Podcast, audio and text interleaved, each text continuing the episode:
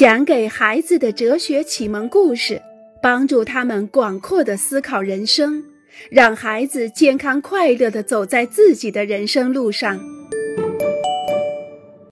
太远了。哦，没有没有，不碍事。我正在超市的收银台旁，我们继续聊。罗曼一边用肩膀夹住手机，一边开始装东西。哦，今天晚上行啊。我们可以在电影院门口见。罗曼没有注意到收银员正在递给他收据，收银员只好将收据放在了收款台上。不要，最好是去看二十二点的那一场，这样我们就有时间一起吃晚餐了。罗曼看到了收据，拿出二十元钱，两眼朝天地递给收银员。什么？你正在节食，但是我们还是可以吃晚饭的，对吧？听到女友说晚饭只想吃白奶酪，罗曼很恼火，所以根本没有看见收银员正拿着找给他的零钱。对于罗曼来说，收银员是不存在的，既没有问候，也没有微笑，瞅都没瞅一眼。总之，没有任何尊重的表示。他离收银员很远，出奇的远。他在自己和收银员之间设置了一段十万八千里的距离。根本没有给他留出一个位置，不难想象收银员的感受。他感到自己被这位顾客极度轻视，就像他不存在一样。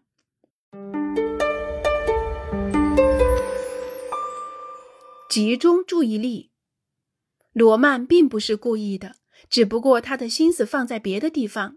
他完全没有故意伤害收银员，但是这并不影响伤害的实际存在。尊重则恰恰要求我们在与人接触时不可以心不在焉，要注意力集中，这样才不会显出轻视而自己还未察觉。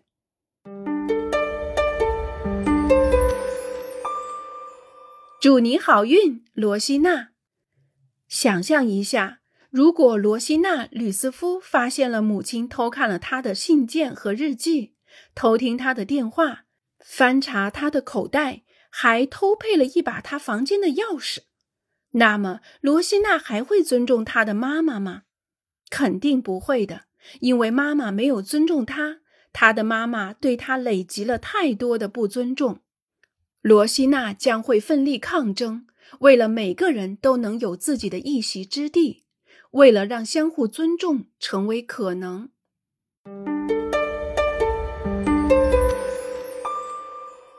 嗨，你好，您好。弗朗西娜按响他朋友米利亚家的门铃，因为他们约好一起准备他们的演讲。米利亚三岁的小弟弟开了门。嗨，杰明，本杰明的昵称。我来找米利亚。不，不在，不在。米娅不在家。杰明，你是一个小淘气。我知道米娅在家。弗朗西娜轻轻地推开了杰明，同时在他脸上亲了一下，然后就上楼到米利亚的房间去了。弗朗西娜按响他朋友米利亚家的门铃，因为他们约好一起准备他们的演讲。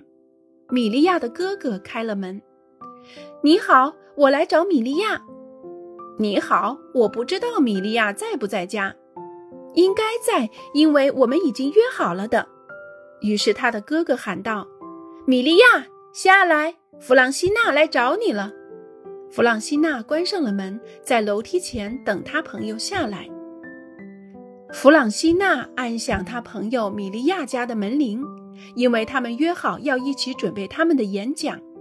米利亚的妈妈开了门：“您好，夫人，不好意思打扰您，我来找米利亚一起学习的。”“你好，弗朗西娜。”请进，你要喝点什么吗？不，谢谢了，别麻烦了。好吧，米利亚在她的房间里，你可以上去找她。弗朗西娜挂好了自己的大衣，并向米利亚的妈妈询问自己可以待到几点钟，然后就上楼到他朋友的房间去了。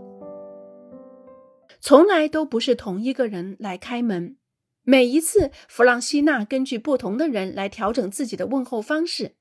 他不会对米利亚的妈妈说“嗨”，也不会轻轻推开米利亚的哥哥，并在他的脸上亲一下。每一次，弗朗西娜都在适应，为的是处在一个合适的位置。尊重有时很复杂，必须全神贯注，而且还要经常变换自己的位置，甚至在一天之内就可能变换好几次。面对不同的人，我们所处的位置也不一样。对那些比自己小的孩子，对自己的朋友、爱人、爸爸妈妈、岳父岳母、老师、管理员以及邻居。